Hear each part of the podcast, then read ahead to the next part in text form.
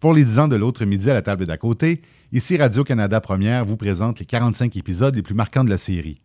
Alors aujourd'hui, la première partie d'un repas qui s'est étendu sur deux épisodes, les 29 mai et 5 juin 2010, mettant en vedette la chanteuse béninoise Angélique Kidjo et l'animateur Boukar Diouf.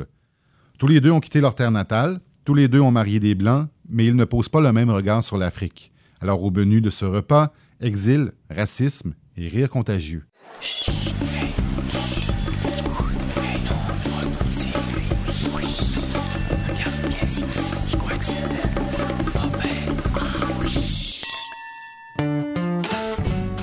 Midi à la table d'à côté, Une idée originale de Francis Legault. avec Angélique Kidjo et Boucard Diouf.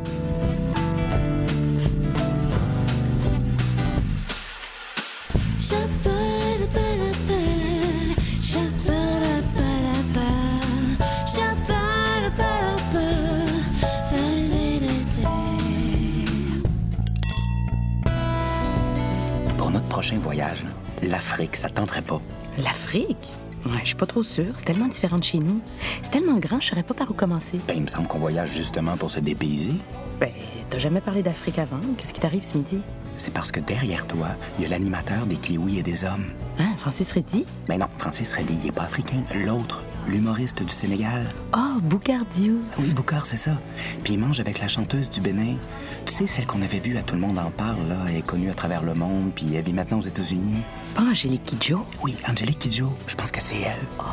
Les six premières années de mon exil, hein, ça a été très difficile parce que j'ai fui le Bénin. J'ai fui la dictature communiste. Et mes parents étaient sous, euh, sous surveillance du gouvernement. Parce que le gouvernement est en place voulait d'abord que mon père fasse partie du gouvernement.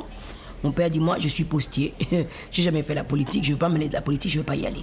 Donc, du coup, on a commencé par sentir vraiment la pression à la maison parce qu'à la maison, c'était un peu euh, un endroit où on était libre de parler de tous les sujets. Donc, on a vécu beaucoup dans le. Comment dirais-je euh, Il y avait beaucoup de délation. On ne savait jamais qui était le- l'électron libre qu'on avait envoyé pour aller faire les- les- l'espion chez vous. Donc, le dialogue naturel et spontané qu'on avait à la maison entre nos parents et les amis, tous ceux qui venaient à la maison, mon père a dit il va falloir faire attention. Surtout, on peut parler de tout, mais pas de politique. Après ça, la pression s'est retournée sur moi. Pourquoi? Parce que le gouvernement en place a décidé que la radio ne passerait plus aucune musique qui vient Mais de C'était à l'extérieur. l'époque de qui C'est pas Mathieu Kérékou. Ouais, les Ah années ouais. 70. Quand il est arrivé, voilà dit, plus de musique américaine, plus de musique du reste du monde, plus de musique de d'autres pays d'Afrique. C'est du matin jusqu'au soir, on se levait. C'était prêt pour la révolution, la lutte continue, du matin jusqu'au Ah soir. oui, le, le Bénin, c'était euh, un des... Ah, ça a été dur. Hein. J'ai eu la chance, pendant que ces dictats se passaient, j'avais fait mon premier disque pretty et je tournais un peu en Afrique. Donc souvent, j'arriv- j'arrivais à trouver l'excuse comme quoi j'étais en tournée, je ne peux pas faire ci, pas ça. Jusqu'au jour où je me suis retrouvée obligée de faire un concert imposé par le gouvernement où les artistes n'étaient pas payés pour la, rencontre, une réunion de la CDAO, des chefs d'État de l'Afrique de l'Ouest. Alors là, je suis sortie de là complètement dégoûtée. J'ai dit à mon père, soit je pars, soit euh, on me met en prison, soit je me suicide. Je ne peux plus rester ici.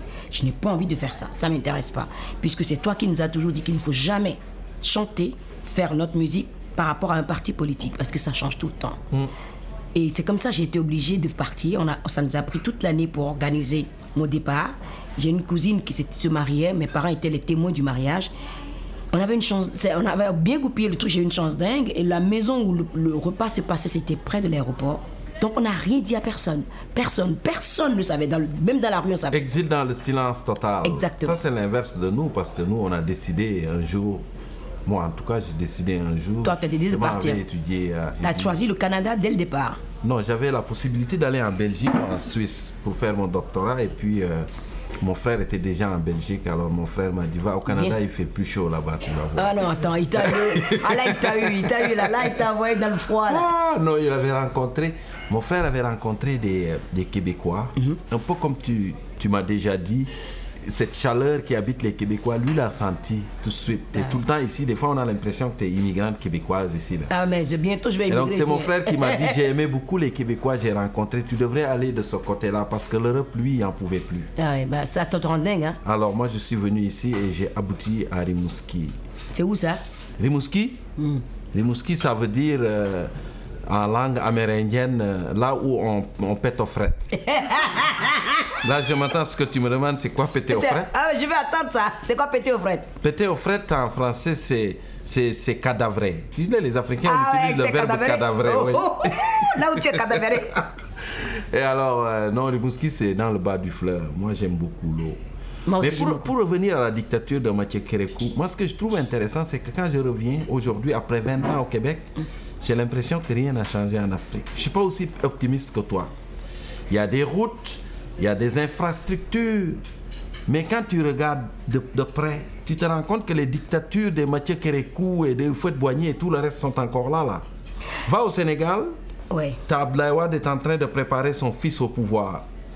Tu vas au Togo, euh, Ignasimbe Adema est parti, c'est son fils qui est au pouvoir. Gabon. Tu vas au Gabon, Omar Bongo est mort, c'est son fils qui est au pouvoir. Tu vas en Égypte, as, euh, comment s'appelle, le, le- le- le- le président de l'Égypte est en train de dire au peuple, là c'est très démocratique, j'ai deux fils, choisissez lequel vous voulez avoir comme président. Et tu te dis, qu'est-ce qui a changé en Afrique?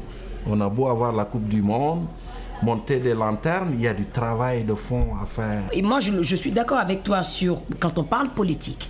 Ouais. Mais ce qui change et que moi je vois petit à petit, il y a une conscience des jeunes aujourd'hui qui n'avaient pas avant. Quand Ça, on est- ça, c'est vrai. quand on était là-bas, quand on a vrai. commencé là-bas, il y avait une éducation super malgré la corruption de nos présidents en place. On a quand même réussi à avoir une éducation de base très importante, qui était très bonne.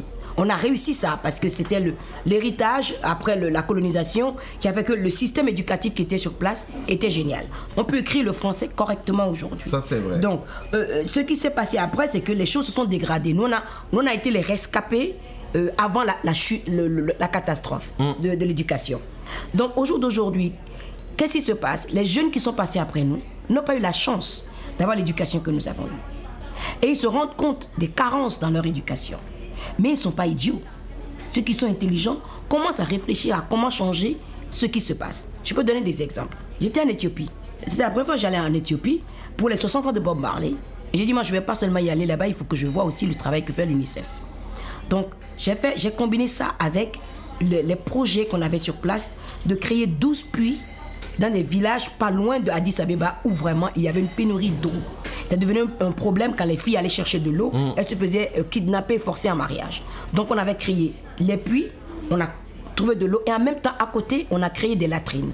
Comme ça, proche des habitations pour qu'il n'y ait plus de kidnapping. Et je me rends compte, en visitant les choses, qu'il y a des écoles, des enfants qui sont refusés dans les écoles. Pourquoi? Parce qu'ils sont orphelins du sida et personne n'en veut. Donc qu'est-ce qui s'est passé? Des jeunes éthiopiens qui ont été aidés par l'UNICEF à- pour aller à l'école jusqu'au collège, jusqu'à pratiquement l'université, ce sont eux qui sont revenus. Moi j'ai vu, mais je ne croyais pas mes yeux, qui revenaient de l'université, qui ont créé de leur propre main, qui ont mis des tôles, mis les murs, fait les bancs, mis les- ces enfants-là, les ont enlevés de la rue, mis ces enfants-là et ils leur apprenaient à lire et à écrire. Ils se sont pris en main dans le fond. Il y a ça qui Mais se il passe. reste que c'est des initiatives que je trouve qui ne sont pas assez généralisées. Pour moi, il y a cette Afrique qui dit aidez-moi. Et moi, ça, comme Africain, ça me, Ah non. ça va me chercher profondément. Ah, moi, quand, je vois, quand je vois des fois des jeunes qui sont ici, euh, et c'est quelque chose de très populaire parce que je m'en vais dans les écoles souvent ici Mmh. Et ailleurs. Et quand tu vois, mettons, euh, quelque part, euh, des jeunes qui sont nés euh, dans une municipalité quelconque et tu arrives là, ils te disent nous allons aller aider un village du Mali à construire une petite école. Et là, tu te dis, c'est quand même incroyable. Il y a deux jeunes, trois jeunes sans expérience d'une école ici qui vont aller aider un village complet au Mali parce qu'ils ne peuvent pas construire une école. Il y a une question à se poser là-dessus. Tu connais Gaston Kellman, l'auteur camerounais. C'est quelqu'un que j'aime beaucoup. Et Gaston Kellman a écrit quelque chose qui m'a fait frissonner un jour. Il disait, c'est drôle parce qu'aujourd'hui, en 2010, si un bateau de négrier, toi qui viens de Ouida, qui est la ville... Négrière. La ville négrière, Principal en Afrique de l'Ouest. principale, ah, même avant Gorée, c'est Ouida dont partaient les, Gorée, esclaves du de golfe de. Guinée. Gaston Kellman dit si aujourd'hui un bateau de négrier accostait en Afrique et qu'on demandait aux jeunes rentrez là-dedans et on vous amène aux États-Unis et on vous embarque comme on embarquait les esclaves avant, Ils iront. il va se remplir. Il va se remplir en un clin d'œil. Et c'est clair. Et c'est triste. C'est vraiment, je trouve ça triste pour toi qui t'actives énormément pour les jeunes Africains de voir ça et te dire la population est vaillante. Elle ne cherche qu'à gagner euh, Pourquoi c'est cherche qu'à gagner sa vie. moi, moi, je suis d'accord avec cette, cette analyse de Kalman, ouais. Gaston, mais en même temps, quelque part, il y a quand même des résistances. Il y a des choses qui se passent. C'est peut-être petit, mais il faut l'encourager. Pourquoi? Si on ne l'encourage pas, ce truc-là se passera. Le bateau de Negré, ça se passera. Je pars du principe que les gens se rendent compte petit à petit, surtout les jeunes aujourd'hui en Afrique, que le gouvernement, il ne faut pas y compter. Ça fait longtemps qu'il... Et c'est de plus en plus réel aujourd'hui. Il y a quelqu'un qui disait l'aide humanitaire, c'est. Ah non, l'aide humanitaire, c'est une catastrophe pour l'Afrique. Ça a l'aide toujours été humanitaire, c'est les pauvres des pays riches qui donnent aux riches des pays pauvres. C'est vrai. Parce qu'on donne l'argent, on dit amenez ça, mais l'argent tombe entre les mains des gouvernants qui finissent toujours par le détourner et le mettre dans des comptes bancaires quelque part sur la planète. Mais ce qu'on dit, Ouais. moi, on dit tout ça, par exemple. Mais nous, en tant que société civile, qu'est-ce que nous avons fait pour que les hommes politiques continuent comme ça? On leur a donné aussi, par notre silence et notre inertie, le pouvoir de traiter nos populations comme ça. Mais on a été éduqués comme ça. Ah, mais c'est ça le problème. C'est pour ça que je dis, c'est l'éducation qui est la, sol- c'est la solution. Comment ça fonctionnait en Afrique avant? Hein? Au Bénin comme au Sénégal, quand tu arrives dans un village, tu avais le chef du village? La démocratie, c'était quoi? Hein? S'il n'y avait pas de quorum là pour faire euh, une réunion, le chef de village s'est levé, il dis, comptait, puis il disait Nous sommes 10, nous avons atteint le quorum, même si les gens sont 7. Ça arrivait souvent. Ouais. Et les- il va dire à moins que quelqu'un veuille compter, puis tout le monde répond non, chef, on ne sait pas compter. Bah, ça, ouais. Alors donc on a été, on a grandi dans des systèmes où on dit le roi est là, le chef de village est là, respectez les anciens, ils vont vous dire ce qui marche, ce qui marche pas, faites-leur confiance. Alors des gens qui pendant des milliers d'années se sont fait dire, alors obéissez à la hiérarchie, un jour arrive quelqu'un au pouvoir qui leur dit je suis le père de la nation. Tous les dictateurs africains disaient ça. Le père de la nation. Ils le disent toujours, d'ailleurs. Je suis là pour vous, mes fils. Obéissez, tout va aller. Ah. C'est difficile de déprogrammer ça, de le déprogrammer chez les Je suis d'accord avec toi. Tu vois, des gens comme toi et moi, c'est pas l'éducation qu'on en est arrivé là où on est. C'est pour ça qu'il faut donner l'éducation aux enfants. Absolument. C'est par l'éducation qu'on va arriver à les rendre plus autonomes. Hum, ça c'est bon. Parce que le problème aussi en Afrique, on a. mal- Parlons un peu des problèmes en Afrique. Il y a le régionalisme qui nous tue. Les castes, les histoires de castes, ça nous tue. Mais ça, ça s'en va quand même tranquillement. Non, non, non, ça, c'est pas, ça part pas facilement. Et les histoires aussi de religion, ça nous tue. Complètement. La religion aussi? Ah, mais tu m'étonnes. Ah, mais pourquoi est-ce qu'il y a des marabouts? Tu peux m'expliquer Le marabout, il, va me dire ce que je dois faire dans ma vie. Moi, je n'ai pas de marabout. Moi, j'ai jamais eu de marabout. Je n'aurai jamais de marabout. Tu sais ce que c'est quelqu'un de marabout au Québec? Je sais pas, explique-lui. Le marabout, il est pas content. il est jamais content, le marabout. Mais toi, tu viens du Bénin, ça c'est le berceau du vaudou. Pourquoi vous faites pas des poupées à l'effigie des marabouts et on les pique Moi, je suis pas dedans, moi. Hmm? Je ne je mêle pas de ça. Mais tu sais, moi je viens d'une société où on pratique le vaudou. Mon père en faisait. C'est une religion qui est Et pas pourtant, sexiste mon du père tout, hein. se disait musulman. L'Afrique, c'est- un- un complètement. souvent, dans certains endroits, c'est 5% de chrétiens, 95% de musulmans et 100% d'animistes. Parce qu'en réalité, c'est ce que les gens craignent, c'est la sorcellerie. Même s'ils récitent les versets du Coran, ils se retournent en disant Est-ce que quelqu'un va me tuer un poulet en arrière de moi là? Hein? C'est vrai. Et ça, c'est, ça n'a rien à voir. Et je dis toujours aux gens qui veulent amener de l'argent, des projets et tout, je dis attendez. Pendant des années, les aides des pays riches par rapport à l'Afrique, c'est pour se dédouaner, c'est pour se donner une conscience. Ouais. On n'a pas cherché à aider vraiment les Africains. Parce que aider un Africain, ce n'est pas lui donner le poisson à manger, c'est lui apprendre à pêcher. Ici au Québec, on a une autre version de ce proverbe. Euh, dit quoi? Hein? Donne à quelqu'un un poisson, tu le nourris un jour et apprends-lui à pêcher, il va s'asseoir toute la journée dans une barque à boire de la bière. C'est pas la meilleure, hein? Ça alors Hein? Non, mais attends, arrête-toi. On ne peut pas non plus passer notre vie à attendre, attendre la mer. Non. Et je dis que nos dirigeants nous ont rendu des. On, on fait, on de nous des, Des mendiants. des- des mendiants. Oui. Ils ont fait de nous des citoyens de seconde, de troisième zone dans le monde. Ah oui. Et ils s'en foutent. Eux, ils voyagent dans des, dans des limousines ou des avions privés et tout le bazar. Et moi, je trouve que c'est une honte pour un chef d'État d'être dans une voiture, de voir des enfants qui ne vont pas à l'école. Si le chef d'État ne voit plus ça, il n'est pas un chef d'État. Et c'est ça le problème. Les chefs d'État c'est africains. l'impunité, hein. C'est l'impunité. Pourquoi? Parce que c'est les pays riches qui les maintiennent en place. On me parle de corruption en Afrique. Attends, la Grèce, qu'est-ce qu'il a mis à- la Grèce à, à genoux? C'est la corruption. Mais qui corrompt ça qui? s'appelle pas la corruption, Mais ça qui- s'appelle du lobbying. Ah c'est plus civilisé comme ouais, voilà. Qui corrompt Hein? qui? C'est pas les pays riches qui corrompent les, pays- les chefs d'État tu te africains. souviens de Mobutu Sese Seko, l'ancien Ah. président du Zaïre? Sa femme l'avion, l'avion privé pour aller se faire coiffer à Paris pendant que le peuple crevait de faim. Aller se faire coiffer. Et je me souviens d'une phrase célèbre de Mobutu. Une fois, ils lui ont demandé il y avait beaucoup de corruption dans le pays et il avait répondu mais la corruption c'est pas de ma faute. Moi quand je vais en voyage, je demande à mon directeur de cabinet je lui demande 5 millions de, francs. Le directeur, il demande au ministre des Finances 10 millions. Le ministre des Finances demande au directeur de la banque 15 millions. Le directeur de la banque, il sort 20 millions et on me donne 5 millions. Donc, c'est pas moi la corruption. Pourtant, c'était lui le chef d'État.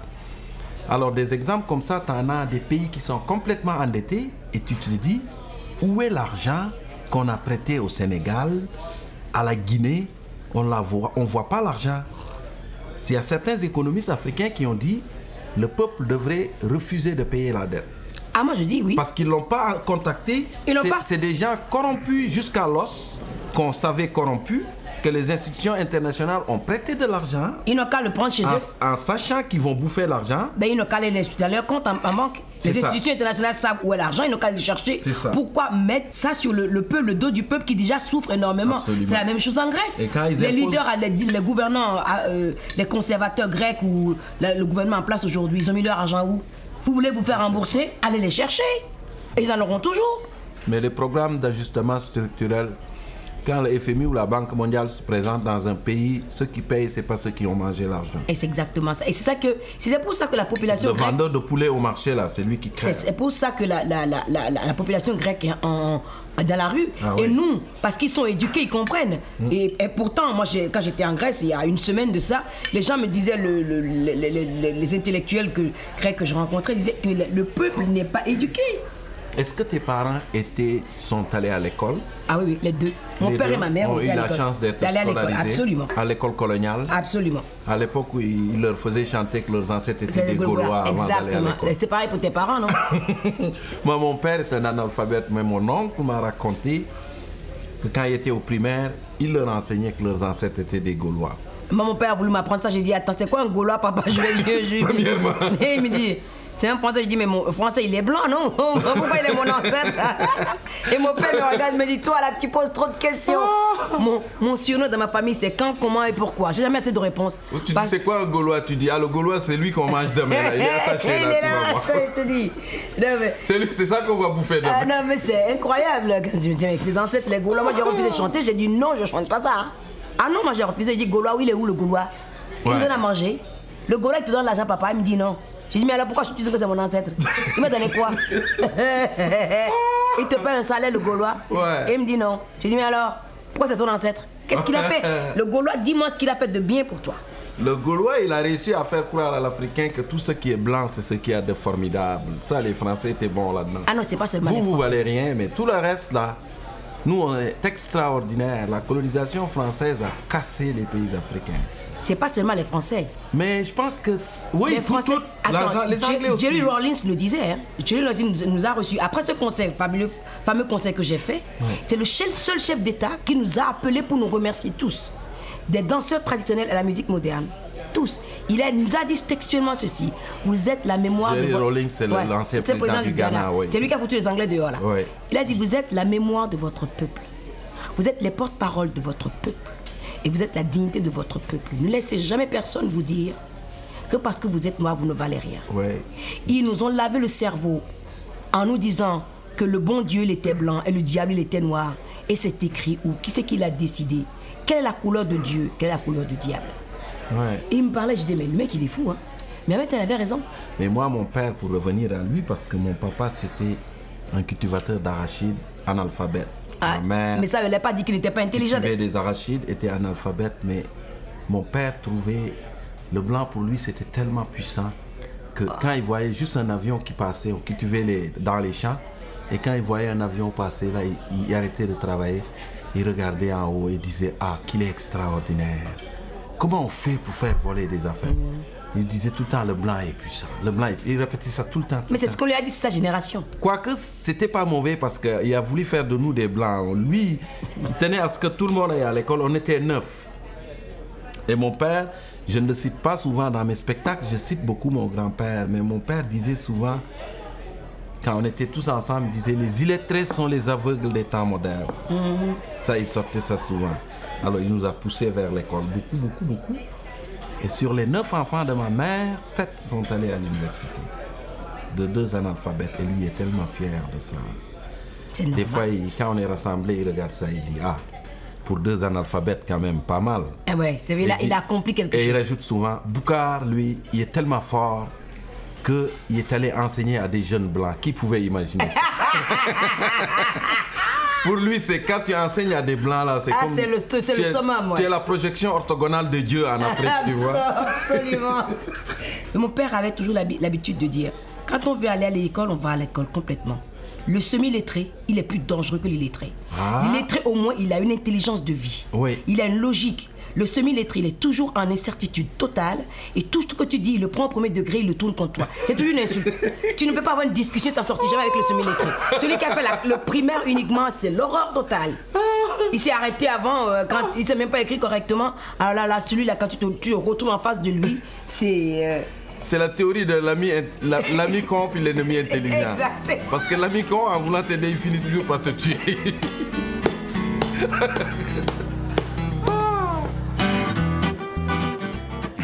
Ah, moi, je savais pas que Boucard Diouf était aussi drôle que ça. Ah, Boucard. Il est pas juste drôle, il est super intelligent. Puis son sourire, là, je sais pas combien de dents il y a dans cette bouche-là, mais moi, je craque. Puis Angélique Kidjo, ça se peut pas avoir autant d'énergie. Ah, Angélique, c'est une bombe. Ça doit être génétique. Ma grand-mère maternelle avait l'habitude de dire votre premier mari, ça, ça doit être votre travail. Le- En fait, le ton mari, c'est ton Ton travail. premier mari, ça doit être ton travail. Je dis, mais comment tu dis mon mari Et ça, le- ça, ça pourrait être un slogan pour les féministes. Je te dis, je dis, elle disait ma grand-mère. Je te jure. Mais tu sais pourquoi? Parce que les deux, malheureusement, mes deux grand-mères ont, ont eu des, des- des- des destins parallèles euh, un, peu, un peu bizarres. Ma- les deux sont devenues veuves à 35 ans. Comme ça. Et elles se sont retrouvées devant un choix. Moi, ma grand-mère maternelle, elle était à Pointe-Noire. C'est là où ma mère est née. Oui. Parce que mon grand-père travaillait l'ébène là-bas. Mon grand-père Le bois d'ébène.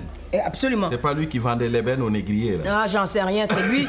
Lui, il, il était descendant d'esclaves revenus du Brésil, devenus de Salvador de Bahia. Ah. Ils étaient sept frères. Il a fait partie de ce mouvement de retour. Bah oui. Donc, ma grand-mère était là-bas. Ma grand-mère, elle vient de Nigeria. Son père est nigérian et son arrière-grand-mère était anglaise, de la famille des Turner. Du Ah, coup, moi, j'aime ça. du coup, je suis métissée. Ma grand-mère était très claire de peau. Donc, ma grand-mère me disait toujours quand votre grand-père est mort, quand je suis revenue au Bénin pour voir la famille, parce qu'une fois que euh, euh, ton mari meurt, tu ramènes les enfants auprès de la famille de- Ouais. de- du, du père. Absolument. Elle a dit- on lui disait, mais tu vas rester seule, qu'est-ce que tu vas faire? Elle dit, alors pas question de me marier. hein. Parce que ma grand-mère avait été à l'école aussi. Mais ma grand-mère paternelle n'a pas été à l'école. Et elle, par contre, elle était complètement anti-mariage traditionnel. Quand mon grand-père est est mort, on lui a dit, bon, mais il faut que tu choisisses. hein. Dans la famille, elle a dit, je vais choisir quoi? Je suis un bétail, moi. Je suis une propriété, moi. Ou je suis la pute de service. J'ai épousé un homme que j'aimais. Il est mort, je ne veux plus épouser quelqu'un d'autre. Si je dois choisir quelqu'un, c'est moi qui choisis. Elle a dit non, c'est pas ça la tradition. Elle a dit ah bon? La tradition, je vous emmerde avec votre tradition. et, et- et elle a décidé qu'elle allait, elle irait vendre les pagnes africaines là au marché. Ouais. Elle a dit non, non, tu peux pas aller au, au marché. Elle dit pourquoi je peux pas aller au marché? Il n'y a que les hommes qui vont au marché. Pourquoi? Qui c'est qui a décidé? C'est le Vatican qui a dit que les veuves, les femmes restent à la maison. Elle dit ah bon? On votre pape là, je vais aller le voir. les gens lui ont dit tu veux pas voir le pape, il faut prendre rendez-vous. Elle dit il est le bon Dieu. Moi je peux pas rendez-vous avec le bon Dieu dans ma, salle, dans ma chambre quand je prie. Non, je vais aller le voir. Tu vas aller voir le pape à Rome. Et là, c'est comme ça qu'on a pu calculer son âge. Elle a demandé un passeport français. On calculait, elle avait dans les 113 ans, tu penses. Ah, écoute-moi, mes, mes parents, mes grands-parents, il n'y a personne qui sait quand il est né. Ah non, là, c'est- Ils ont toujours des références. Moi, ma mère, elle dit tout le temps, je suis né deux ans après les arachides noirs. Ah, mais ça veut dire quoi? Ouais, parce que les- il y, a- il y a toujours un repère, Par rapport au. au autant au- un repère, les arachides noirs. C'est des paysans, À l'époque où les gens sont venus récolter les arachides, il y a eu d'énormes pluies, les arachides sont devenus toutes Complètement noires. noir. Ah ouais. Et comme ils dépendaient de l'arachide pour vivre, alors ma mère, c'est deux ans après les arachides noirs. Euh. Et mon père disait, lui qui est né quelques années avant, c'est les grandes inondations. Euh. Et de telle sorte que maintenant, quand tu vas au Sénégal, il y a, il y a une espèce de, de- de calendrier où sont inscrits ces événements-là pour à peu près déterminer à quel âge sont nées les, les personnes âgées parce qu'il n'y a personne qui sait quand est-ce qu'il est né. C'est dingue ça. Ma grand-mère maternelle, par contre, on savait parce que les Anglais contrairement à la colonisation française, exigeait que les enfants soient euh, nés, soient euh, déclarés. Donc, elle avait, elle, Parce elle- que les Anglais, ils voulaient, ils voulaient pas des colonies, ils voulaient un empire britannique. voilà. Ils voulaient que les gens Et les chefs de ville, des ah, voilà, Anglais ils ont- partout où ils sont. Voilà. Les Français, au moins, nous ont laissé la culture. Ah, ils ont laissé la culture. Les Anglais, Ouais. les Anglais non. hein. Ouais. Mais les, Anglais, ont gardé l'importance des chefs de village quand même. Quand, quand tu vois, le, tu vois, quand tu vois le, le succès de Botswana, c'est un peu ça. Oui, mais ça, c'est le Botswana doit être un cas à part. Moi, j'ai sillonné l'Afrique de l'Est. et partout où j'allais en Afrique de l'Est, que ce soit au Malawi ou Ah en ouais, ouais. Zambie, Ah ouais, c'est l'horreur. Total. tu regardes ça et tu dis, mais qu'est-ce qui reste d'Africains ces 16 ans Non, rien. Il fait chaud, tout le monde est en cravate, Ah, ils moi, vont dans les ça. tea rooms, ils vont dans les guest house. euh, et ils- tu dis, où est la musique là La musique, Ouais, elle est où là il y a pas toujours musique. du reggae. Et voilà. Non, mais c'est dingue que la colonisation nous ait quand même, euh, euh, nous ait quand même détruit à ce point-là. Ouais, euh, elle nous a donné beaucoup. Elle nous a donné beaucoup. Moi, je crois, il y a- je dis tout le temps, il y a deux théories là-dedans. Il y a celle de Jomo Kenyatta. Hmm. Jomo Kenyatta, l'ancien président du Kenya, qui disait quand les Européens sont arrivés chez nous, nous avions la- les terres et ils avaient la Bible. Hmm. Ils nous ont ensuite convaincus de prier les yeux fermés. Quand on a ouvert les Les yeux, ils avaient les parti. terres et on avait la Bible. Il avait raison. Et là, tu as l'autre théorie, c'est celle de Senghor. Ah ouais. Senghor qui disait Dans la foulée du colonialisme, nous avons découvert ce merveilleux outil qui est la langue française. C'est vrai que la langue française a rendu les Africains libres. Mm. Toi, si tu n'étais pas francisé, ne serais pas ici, probablement aujourd'hui. Probablement pas, non. Hein? Parce qu'on a au moins eu accès à la connaissance. Traditionnellement, c'était quoi? Le, plus, le vieillard, avant de mourir, tous ceux qui connaissaient, il choisissait parmi ses fils celui qui aimait le plus, puis il refilait ça. Les autres devenaient des innocents. Et maintenant, au moins, on est capable de prendre les livres, de lire l'histoire, la géographie. Mais c'est no- nos- nos- notre histoire et notre géographie n'est pas écrite par nous. C'est ça aussi le problème. Parce que dans les programmes, moi, je, révise. moi, je travaille, moi, écoute, je, moi, je Oui. travaille dans l'éducation. Les programmes dans les pays, c'est l'une de, mes, de mes batailles, c'est arriver à insérer dans le programme historique au moins l'esclavage. Les jeunes ne savent pas. Mais on l'étudiait. Moi, j'ai étudié. Ah, chez toi, mais pas chez ah, moi. Absolument. Au Sénégal, Ah, on, moi, on non. étudie la traite négrière. Ah, non, le nous, commerce triangulaire fait partie du programme. On l'étudie. Ah non, non, chez nous, non. Il y avait On ne le voit pas de la même façon que les Européens, mais quand même. Ah, faut, faut d'abord commencer à travailler les Européens pour qu'ils acceptent de parler de ça, parce que c'est un peu tabou l'esclavage comme sujet. Il y a même certains qui disent là-dedans, nous les Européens, on n'a rien à voir là-dedans. C'est les Africains qui capturaient les esclaves, c'est les Américains qui s'en servaient, on était juste des intermédiaires. Tu parles. Ben, celui c'est qui. c'est un Attends. mouvement qu'on voit en Europe Mais de plus en celui plus. qui achète est aussi coupable que celui qui vend. Absolument. C'est tout, c'est un être humain que tu achètes. Puis- Donc tu peux pas dire que tu en plus tu fais trafic d'un être humain, tu me dis que tu n'as pas de faute là-dedans. Ouais. C'est vrai, les Africains, Mais ils le les disent. Africains Moi, ont- je te ramène la- le fait est qu'il y a des gens qui, en Europe qui défendent cette idée-là. Ce sont les Africains. On ne peut pas le nier non plus. Non. les Africains Bien qui sûr. ont attrapé les Africains pour les vendre. C'est la Mais vérité. bien avant, mais il faut, il faut aussi remettre un petit peu plus loin. Bien avant que les Français n'arrivent ou les Portugais ou les autres n'arrivent, c'est Mais les c'est- Arabes qui nous, qui, qui, qui nous venaient nous, nous chercher. C'est eux qui ont commencé l'esclavage. hein. Ah ah ah. Et ce qui est dangereux, c'est que c'est l'esclavage arabe, ça a duré au moins 1500 ans. Eh, mais ça continue encore en Mauritanie. 1500 ans sans qu'il y ait aucune conscience philosophique qui dise c'est pas bon ça. Et les dernières études que j'ai vues sur l'esclavage dans les pays arabes, c'est que la traite, des, de- la traite des Noirs dans les pays arabes a rapporté autant d'individus dans les pays arabes du Golfe que la traite des Blancs. Sauf que ces gens-là n'ont pas de descendance parce qu'ils étaient tous castrés. Castré, ouais. Ils étaient castrés, rendus là pour garder les harems, pour faire du n'importe quoi, ça fait qu'ils n'ont pas eu de descendance. Ouais. Quoique, quand tu vas dans les pays arabes du Golfe, tu vois quand même, tu le vois des Africains, tu les vois. Tu les vois, ouais. Il y en a des survivants. Dans le Coran, il apparaît Bilal. Bilal, euh, Bilal, qui, ouais. qui faisait l'appel à la prière, qui venait de la Guinée. Ouais. On se situe dans la Guinée. Dans le fond, c'était. On était dans le showbiz depuis longtemps. Ouais. Le seul noir qui apparaît dans le Coran, c'était le chanteur de la gang. Ben oui. euh, Excusez-moi. eh, Mais c'est ce que je te dis, je dis la musique, ça vient d'Afrique, même dans sous toutes ses formes, je te dis, moi. Parce que tout le monde dit, mais c'est drôle parce que c'est vrai, tout le monde dit que Bilal, qui était donc l'ami du prophète Mohammed, c'était celui qui, l'appel, son appel à la prière était tellement mélodieux que tout le monde, c'est peut-être la voix la plus extraordinaire qui Comme existait. quoi Dieu n'a pas de couleur. La langue française n'est pas tendre avec la couleur noire. Bien sûr, parce que Moi qui les... suis un amoureux de la langue française, quand tu le scrutes, tu trouves toujours sur des, des termes comme le travail au noir, euh, le marché noir, les idées noires. euh, C'est vrai, euh, tout est négatif, Le mouton voilà. noir, le Ouais. chat noir. Ouais, voilà, noir c'est toujours comme- no- ouais. Les Québécois, ils disent noir comme le diable, Voilà. noir comme le poêle, Voilà. le brouhaha dit noir. Ouais. Quand on n'a plus rien à dire, ben on a un blanc de mémoire. Hein? Moi, je préfère ne pas penser à ça. Parce que moi, tout le monde boit du noir, tout le monde boit du blanc. Mais le suicide, il est quoi? Il est noir ou il est blanc? Combien de pas. noirs se suicident par rapport aux blancs qui se suicident Mais ils Ça- peuvent pas se suicider, les noirs. Où tu peux trouver la place pour te suicider sans que quelqu'un te voie? Hein? Y a, Tu vas pas te cacher Va au Sénégal, essaye de te suicider, ça va te prendre deux siècles. Les gens vont dire, mais qu'est-ce Il que n'y a tu fais pas là toi? d'endroit où tu vas aller te suicider sans que quelqu'un dise Hé, hé, descends de là, toi. ouais. À moins que tu prennes le poison que tu meurs dans ton lit? La seule chose. La seule chose. Mais si tu veux te prendre à un arbre, tu peux pas. Il n'y a pas de branche suffisamment solide pour, te, pour, pour supporter ton poids de toute façon. Quand t'entends Angélique Kidjo puis Boucard Diouf parler, ça te donne pas le goût d'aller en Afrique? Pour vivre? Ben non, en voyage. Ouais.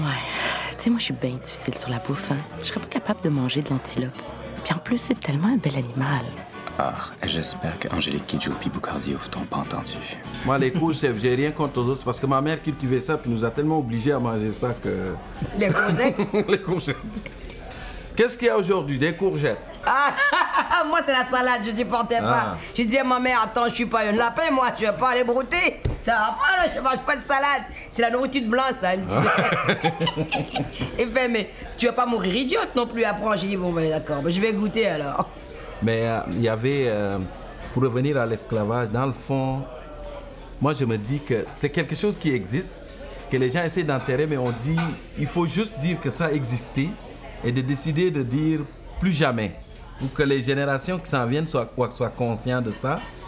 Mais d'un autre côté, il y a quelque chose, il y a un travail à faire chez tous les. Noirs de la planète aussi. C'est clair. Bob Marley l'avait bien dit, libérez-vous de votre esclavage mental. C'est clair. Bob Marley l'avait dit. Et une citation que j'aime beaucoup, c'est Gaston Kellman, que, que j'aime beaucoup, qui a dit On ne peut pas continuer à tenir responsable l'homme blanc d'aujourd'hui des exactions des esclavagistes du XVIIe siècle. Non, nous, on a un rôle Se cacher énorme. derrière ça pour expliquer nos, nos faiblesses, pour expliquer nos défaites, parce qu'il y en a qui le font. Non, moi je, moi, je, moi je ne me suis jamais caché. euh, moi j'ai toujours. quand je parle de l'esclavage, je dis toujours il y a une responsabilité des deux côtés. Et que pour qu'on puisse un jour ne plus recommencer l'esclavage en Afrique, il faut qu'il y ait un dialogue par rapport à ça en Afrique. Il faut que nos gouvernements actuels en place fassent le travail. Ouais. Mathieu Kérékou, malgré le fait qu'il était qui, qui il était, il a été le premier à se mettre à genoux et à demander pardon. Le premier chef d'État africain a demandé pardon pour l'esclavage Pardon à qui? Pardon au- à la communauté noire américaine. Il a été aux États-Unis, à l'Alabama, où le dernier bateau rempli d'esclaves, rempli les de, de- Africains africains dont les ancêtres, il faut le reconnaître, ont vendu certains des ancêtres des esclaves américains, descendants d'esclaves d'Américains, devraient demander pardon. Bien absolument. Demander pardon, commence par là. Commençons, attendez, tu peux pas voir la paille dans la- dans l'œil de, de ton voisin si tu ne regardes pas la paille qui est dans, ta- dans ton œil à toi. C'est-à-dire, il faut, là, il, faut, il faut balayer son paillasson d'abord. Faisons notre, no- nos examens de conscience, prenons nos responsabilités et avançons. Toute la diaspora noire, ensemble, faut- il faut qu'on trouve une, so- une solution. Il ne faut pas qu'il y ait dans, cette, dans, dans- dans ce travail de réconciliation et de dialogue, moi je, toi pas. Peut-être commencer à régler l'esclavage local. Local, exactement. Parce Parlons tu- du tu Soudan. Tu tu Parlons l'as de dit, tout. tu- tu- le Soudan, tu vas en Mauritanie. Exactement. Réglons- une fois qu'on aura réglé ça, une autre forme. On peut avancer et parler d'autres trucs. La France et notre pays ont été l'un des rares pays à reconnaître que l'esclavage était un crime contre l'humanité. Oui, ça c'est vrai. Déjà, si tout ça, tout le monde est d'accord avec ça et qu'on reconnaît que c'est un crime contre l'humanité, on pourra commencer le dialogue. Mais en même temps, il ne faut pas oublier quand même que il y a eu une décision délibérée des pays riches de créer une amnésie collective par rapport à ça. Parce que ça les ramène aussi à leur conscience. C'est pour ça qu'il y a ce mouvement qui dit ce n'est pas nous qui Ouais, on vendons les des esclaves. intermédiaires. On était des intermédiaires. Les- L'intermédiaire, attends, quand on, quand on, quand il y a quelqu'un commet- mais je trouve Attends, que- mais quand, quand quelqu'un commet un, un crime, celui qui a vendu l'arme à la personne qui a commis le crime, il est passible de la. de- Absolument. c'est la même chose. Si tu crées le marché aussi, parce que le travail des Européens, ça a été de créer Et le, le marché. C'est pas Donc, de- c'est dire, la loi de la de- de de demande. Nous allons collecter tout ce qui vient des producteurs locaux des chasseurs locaux d'esclaves et après ça on amène ça en Europe. Mais Voilà. ils sont responsables parce que ceux qui empaquetaient les esclaves dans les cales, dans les, les, les, les cales des navires, puis qui les mettaient dans, alignés, les- le, tiers mourait et puis jeté en route. Tu peux pas dire je suis innocent là-dedans. Eh, non, impossible. tu peux pas. C'est parce que qui c'est qui a, Ouais. qui c'est qui a transféré la marchandise de l'autre côté Qui avait la connaissance de la mer pour le faire? Nous, on n'a pas pris la mer. Pas les- C'est pas les vendeurs Ouais. africains qui ont traversé la mer qui sont Mais partis. tu sais ce que je trouve formidable? C'est qu'on avait dit, quand tu vas à Gorée, l'île de Gorée, la porte par laquelle on Ah ouais. embarquait les esclaves, tu connais, le- la porte a été baptisée la porte du voyage sans retour. Mais non, c'est pas vrai, le retour s'est fait. Et tu sais, quand j'ai écouté ton album hier soir, j'ai eu des frissons et je me suis dit, regarde, regarde ça. J'ai eu des frissons parce que je me suis dit, c'est fou. Parce que c'est les esclaves qui sont partis d'Afrique, Qui sont ont allés aux États-Unis, qui ont métissé la musique là-bas, et c'est des Africaines comme toi qui viennent, qui reprennent la musique et qui le ramènent en Afrique. Alors donc, le retour s'est fait quelque part. C'est ce que je dis. Je dis sans le blues, il n'y aurait pas le rock'n'roll, il n'y aurait pas la pop. Tu me rends émotionnel. C'est vrai. Tu, tu- c'est mon, mon propos que tu reprends énormément aujourd'hui. Et je crois que nous, en tant qu'artistes, en tant que descendants de combien de générations de cette histoire, nous devons faire notre partie. C'est-à-dire nos enfants, de apprendre. Pour que la mémoire ne disparaisse pas.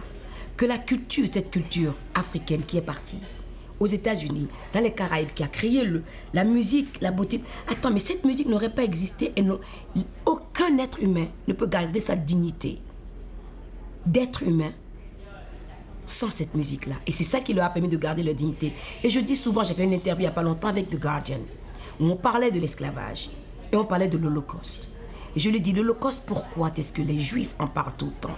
C'est pas qu'on oublie, parce que l'être humain a la mémoire sélective. L'être humain veut vite enterrer ce qui le dérange. Absolument. Et que l'Holocauste, après l'esclavage, l'Holocauste a pu exister parce que l'esclavage, en tant que précédent, a permis aux gens de, ne pas être punis, a été toléré. Donc, quelque part, quand on tolère l'esclavage, l'Holocauste paraît bénin. Alors que c'est horrible, Mmh. aussi horrible que l'esclavage. Oui, ça va prendre du temps, mais moi là, l'espoir que j'ai, c'est quand je regarde la jeunesse d'aujourd'hui, partout en Occident, que tu sois en Europe, au Québec, aux États-Unis, dans le reste du Canada, quand tu regardes les jeunes, tu te rends compte que la jeunesse d'aujourd'hui a une conscience De la planétaire. planète C'est pas juste le nombrilisme où on est ici. Absolument. Les portes sont grandes ouvertes pour aller vers quelque chose d'extraordinaire. Et il faut le faire. Ce que Senghor appelait la civilisation de l'universel, ça va arriver un jour. Et ça va arriver Je suis convaincu de ça. La, la civilisation du métissage aussi. Oui. Parce que toi et moi, nous sommes des nous vivons en couple mixte et de voir nos enfants, moi, ma gamine, elle m'épate à chaque fois. Elle a 17 ans, elle a une tête de quelqu'un de 50 ans. T'as un Barack Obama chez toi? À ma fille, elle est incroyable. C'est une baraquesse? Non, mais elle est incroyable. Oui. Le jour où tu t'asseras, tu discuteras avec ma fille, tu dis, ah, oh là, toi là, c'est fini. hein. Oui. Parce que j'ai voyagé beaucoup avec elle. Elle a été en Afrique, elle avait deux mois. Et depuis, je l'amène tout le temps en Afrique. Je l'ai amenée dans les favelas au Brésil. Elle avait 5 ans. Elle est revenue à l'école. La seule chose dont elle a parlé, c'est de cette pauvreté-là. Elle a été témoin de l'anniversaire d'une gamine qui est dans, dans- dans un, dans, dans une association qu'un jeune Brésilien a, laissé- l'école, a dit tous les jeunes de mon quartier qui sont dehors, les filles qui se prostituent, qui sont en train de, de, de sniffer de la, de la colle, je vais les prendre, je vais réquisitionner cet endroit qui appartient au gouvernement, qui est vide, qui n'appartient à personne, et je vais utiliser la musique pour les tirer de la rue. Ouais. Moi, je suis arrivée, j'ai commencé à travailler avec lui, à faire de la musique avec lui, et avec des connexions par-ci par-là, on a réussi à les mettre en contact avec une école danoise parce qu'ils voulaient construire eux-mêmes. Et ils ont dit on va vous aider à faire les plans et à construire. Donc c'est un échange de, de- de cu- culturel et aussi de, de savoir-faire. Ah. Ils sont venus et ils ont appris qu'il y avait une des filles qui fêtait ses 15 ans. C'est son anniversaire le jour où ils arrivaient. Ils ont été commander un gâteau pour la fille. La fille, elle ne savait pas quoi faire avec les bougies. Elle n'a jamais su de bougie de sa vie. Elle n'a jamais eu de gâteau d'anniversaire de sa vie. Elle a commencé à pleurer. Et ma gamine qui vient vers moi me dit Mais maman, pourquoi elle pleure? Anniversaire, c'est la fête. Je dis Parce qu'elle n'a jamais eu de gâteau d'anniversaire. Elle n'a jamais eu de cadeau d'anniversaire. Elle a C'est 15 quoi, ans. c'est quoi? Et ma fille qui fait Oh, oh maman. Qu'est-ce qu'elle fait? Elle prend ses sous de sa poche. Elle va voir la gamine. Et dit Tiens, voilà ton cadeau d'anniversaire. Elle a donné l'argent? Et que dans pas les j'ai envie de pleurer. Ah, mais écoute, c'est. C'est ça, les métis, c'est la sensibilité. C'est des ponts. Hein. Ah le métis, c'est- un pont. Ah ouais. Il comprend les deux. Je comprends pourquoi tu t'es impliqué activement à la campagne électorale de Barack Obama. On Ah, a appris ça. là. autrement. Ouais. Je peux pas. Ma Parce que les gens ont essayé de dire que c'est un noir. C'est Barack Obama, un noir. Mais pourquoi on ne dit pas c'est un métis Voilà. Et qu'en tant que tel. Aux États-Unis, le mot métis n'existe pas. Non, mais c'est ça qui est triste. C'est C'est de la parce que c'est française basé. uniquement que le terme métis existe. Mais c'est basé sur des vieilles lois ségrégationnistes. Parce qu'à l'époque, là, dans le Mississippi, l'Alabama, les Oh, États yo, esclavagistes, yo, yo, si tu avais 15 à 20% de caractère négroïde, tu étais un noir. Ça veut dire que même si ta fille Hmm. De- de fait drop. un enfant avec un blond aux yeux bleus, l'enfant arrive et il est 25% négroïde, tu es noir quand même. Hmm. Absolument. Alors, ils, ça, appellent, c'était une ils, appellent façon ça, de ils dire- appellent ça, comment ils appellent non, c'est un mot, euh, de drop, ils appellent ça. Oui. C'est incroyable. Alors, c'est, moi, je pense que l'avenir de la planète, C'est ça, sociale de la planète, c'est les Ce métissages. sont ces gens-là qui Ah, sont capables de dire je suis blanc et noir en même, En temps. temps, absolument. Chinois et Ah, québécois, je suis hindou, et Québécois. hindou, vietnamien, Et québécois. Québécois, ouais. Et puis, euh, on- C'est que ça. Comme ça, le racisme va disparaître parce que ma gamine, la nuit où les, les élections de Barack Obama, le lendemain, elle avait école. Et au bout d'un moment, j'ai dit, écoute, il faut peut-être te coucher. Elle a dit, maman, tu me réveilles, même si c'est à minuit, je vais me réveiller. Ma fille, elle me dit, réveille-moi, je, je vais la réveiller. Et mais s'asseoir, elle est sortie avec ça. Elle a encore un doudou de son père qu'elle a récupéré, tu sais, le nounours de son père.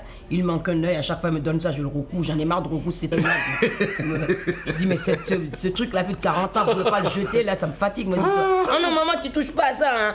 En larmes, elle fait, maman, tu le crois ça? J'y crois pas. Maman, j'y crois pas.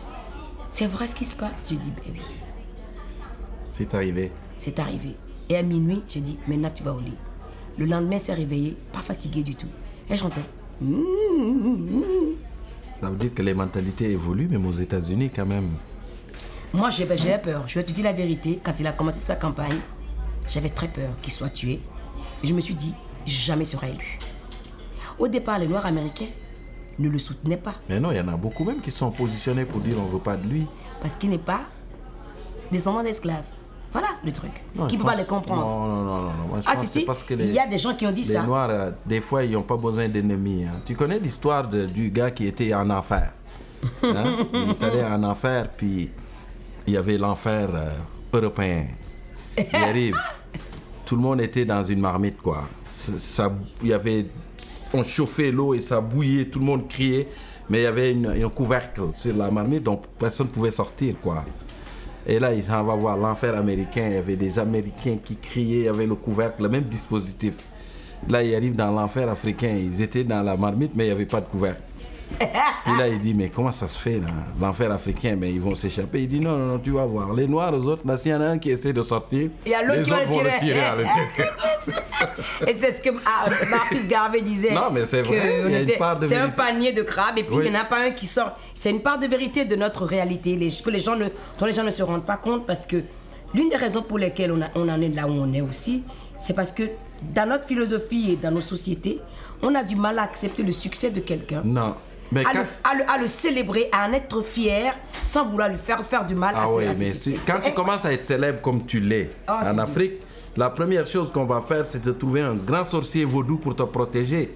Parce que les gens sont convaincus que les balles vont partir de partout la nuit. Les balles invisibles pour essayer de te, Attends, mais de je vais, mettre à je terre. vais, je vais te raconter une chose qui m'est arrivée.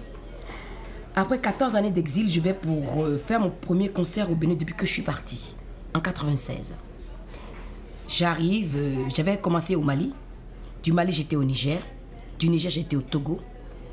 J'arrive du Togo, parce qu'on a conduit. Mes parents étaient là-bas, ils sont venus rentrer avant moi.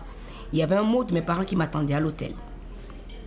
Ne rentre pas dans ta chambre, tu viens à la maison tout de suite. Ah oui Mon mari qui me dit, oh, c'est des conneries là, moi je vais pas. Je dis, toi, toi t'es blanc, toi, t'es né là-bas là. Tu comprends moi, pas. je suis né ici là. Moi, je rentre chez moi. si tu veux rester dans la chambre, c'est ton problème. oh, moi, je vais chez moi. Il me dit, ben non, je te suis. Je dis, ouais, d'accord. On rentre à la maison. Ma mère avait tellement pleuré, les yeux lui sortaient de la tête. Je lui dis, mais qu'est-ce qui se passe? Mon père essayait de faire l'homme, mais mon père avait les yeux rouges. Il dit, ouais, il y a une menace comme quoi si tu montes sur scène ce soir, c'est la dernière fois que tu chantes, tu mourras. Et maman, je dis, maman, c'est pour ça que toi tu pleures. C'est pour ça que tu paniques. Et tu veux pas que quelque chose t'arrive. Je dis, écoute, si c'est ma destinée, que je monte sur cette scène-là et que je meurs, rien au monde ne pourra me- m'empêcher de mourir. Que tu pleures, pas. que tu me donnes des trucs à manger, Ça change que tu appelles le féticheur, le marabout, tout le bazar, oh, ça changera rien. Hmm. Personne ne peut dire de quoi le destin de quelqu'un Mais là, elle fait. parlait pas de quelqu'un Ah qui, non, mais qui c'était. pourrait te tirer dessus. Non, mais attends. euh. Non, non, c'est même pas ça. Pourquoi est-ce que ma maman l'a pris au sérieux? J'ai une tante qui est institutrice. Tout le monde est passé chez elle. Même les féticheurs ont dit Toi, tu ne nous aimes pas. Hein. Maintenant, elle est venue te prévenir parce que il y a certains dans nous qui ont pris l'argent. Nous, on n'a pas pris l'argent, on te prévient. T'as la fille de ta cousine là, là. Aujourd'hui, si elle monte, tu sais, elle va mourir. J'ai dit Maman, tu sais quoi? Comme tu me vois là, je vais retourner dans ma chambre d'hôtel là. T'es pas allé faire le spectacle? Mais attends, attends Elle m'a dit, il ne faut pas manger chez les gens. J'ai dit, ah, ah, tu fais la nourriture, t'amènes. Je vais manger, c'est pas de problème. J'ai dit, ah, moi, j'ai pas peur. Mon grand-oncle qui est chef vaudou, là, il a dit, j'ai appris tout ça. Je vais venir. Les chefs vaudou ne sortent jamais dans la nuit. Le gars, il est venu. Il s'est mis en plein milieu du, du, du, stade avec son grand chapeau. Parce que le vaudou haïtien, c'est originaire. Tout le, vaudou, c'est. Le Bénin, c'est la capitale mondiale du vaudou. Laisse tomber, attends, Ouais. je, te, je te parle. J'arrive. Mon, mon mari a dit Bon, moi j'en ai marre de la pression, je vais aller au, au- au stade. La scène arrive à 18h, le concert hein, à 20h. Et lui, le, le blanc, là, tout doit être à l'heure, là, il devenait fou. En plus, il ne peut pas rester au soleil, il brûle. Il m'appelait toutes les 5 minutes J'en ai marre, putain de ce putain de pays, j'en ai marre. Et je lui disais eh, Je t'ai déjà dit, quand tu viens en Afrique, ton, le, le temps européen, là, tu le mets dans une poubelle, tu t'assieds dessus. Quand tu prends l'avion, quand tu arrives à l'aéroport Charles de Gaulle, tu reprends ta montre. Ici, ça marche Moi, pas. je, je l'aime bien, les Ouest africains. Ils disent le problème des Africains, c'est qu'ils ont toujours le temps, mais ils sont jamais à l'heure. Ils sont jamais à l'heure, ils sont Ils jamais à disent le l'heure. problème des hommes blancs, c'est qu'ils sont toujours à l'heure, mais ils n'ont Ils jamais le temps. Exactement. Toi, t'as mélangé les deux, quoi. Ah, j'ai tout mélangé. J'arrive au stade, j'entends la foule qui fait. Ouah, elle est là, on parle de combien d'individus? Là, c'est le stade, ça 20 doit 000. être de 20, 20, 25 On 000. a fermé une partie. J'arrive, je monte sur scène. Putain, je te raconte pas. hein. Hein? C'est la première fois de ma vie que je suis montée sur scène là. J'étais déterminée. J'ai dit c'est la dernière fois que je vais chanter là. Je vais vous mettre jusqu'à. Vous Hein? n'allez jamais oublier. C'était la totale. J'avais l'impression que j'étais portée par les ailes des anges. Mon pied ne touchait pas le sol. Putain, je suis montée sur scène là. J'ai commencé. J'ai dit je vais vous, je vais vous mettre aujourd'hui jusqu'à bout. Vous allez rouler bourré ici là. Tu voulais conjurer le mauvais sort Mon père là, par la danse. mon père il était frigorifié. Il me regarde, il me dit, c'est moi qui ai mis ça là au monde là. c'est quoi ça? Il me dit, mais toi tu sors d'où là? J'ai dit, c'est toi qui as me dit, c'est pas toi mon père. Il dit, je sais pas. ma mère, tu la vois, maman. Mais il, côté. est- il y est arrivé rien quand même. Attends, mon père, ma maman à côté, elle danse discrètement. Hein? Mais rien m'est arrivé. Quand je suis montée sur scène là, tout d'un coup les gens commencent. La ville, tout le pays était au courant de la menace qui était sur. Ah, oui?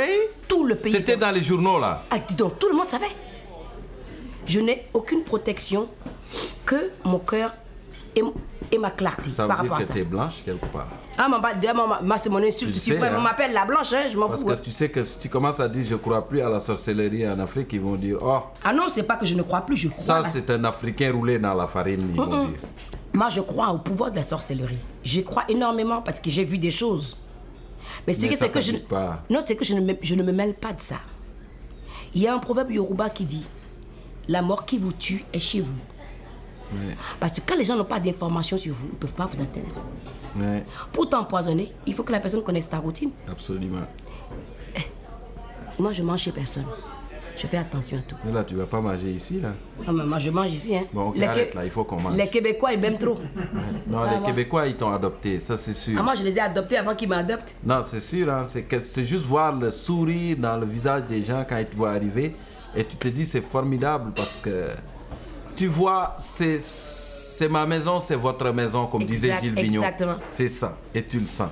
Moi, ce qui m'a frappé quand je suis arrivé au Québec, c'est le, le- quand tu dis à quelqu'un merci, ils disent bienvenue. Ouais, Et là, tu sens que Tu es vraiment on te dit viens. Ouais. On t'ouvre les portes. Voilà, Merci, bienvenue. Bienvenue. La personne vient te rendre un service, viens. Ouais. On t'ouvre les portes. Voilà, merci, bienvenue. Bienvenue. La personne vient te rendre un service, tu lui dis merci. Et la personne te dit bienvenue. Parce qu'il n'y a pas de quoi, ça signifie rien. Il n'y a pas de quoi, c'est quoi, c'est n'importe quoi, c'est rien. français, on pense que c'est précis là, mais des fois, on en parlera. Ou bien, je vous en, ou bien je vous en prie. mais merci. Tu m'en prie de quoi? C'est une traduction du welcome anglais, mais c'est quand même bienvenue. Tu te dis, ah, elle est contente que je sois dans sa région, dans son village. Bocard Diouf et Angélique Kidjo sont même pas encore rendus au dessert. Mais là, relax, on est sur un beat africain. C'est quoi ton problème? J'ai un rendez-vous à midi. Fait qu'il faut que je m'en aille puis je vais manquer la fin de la conversation d'Angélique et de Boucard. Oh, si ça peut te calmer, là, moi, j'ai tout mon temps. Je vais finir mon café tranquillement en les écoutant. Puis la semaine prochaine, on se donne rendez-vous à la même table puis je te raconte comment s'est terminé le repas. Ah, trop cool. À la semaine prochaine. Bye! C'était l'autre midi à la table d'à côté. Avec Boucard Diouf et Angélique Kidjo. À la recherche, Marie-Michel Giguère. À la technique, Martin Boulanger, Steve Côté et Serge Brideau. À la narration, Macha Limonchik. Et Eric Paulus. Un merci particulier à Johan et Dorothée du Petit Nissard. Cette émission est signée Francis Legault.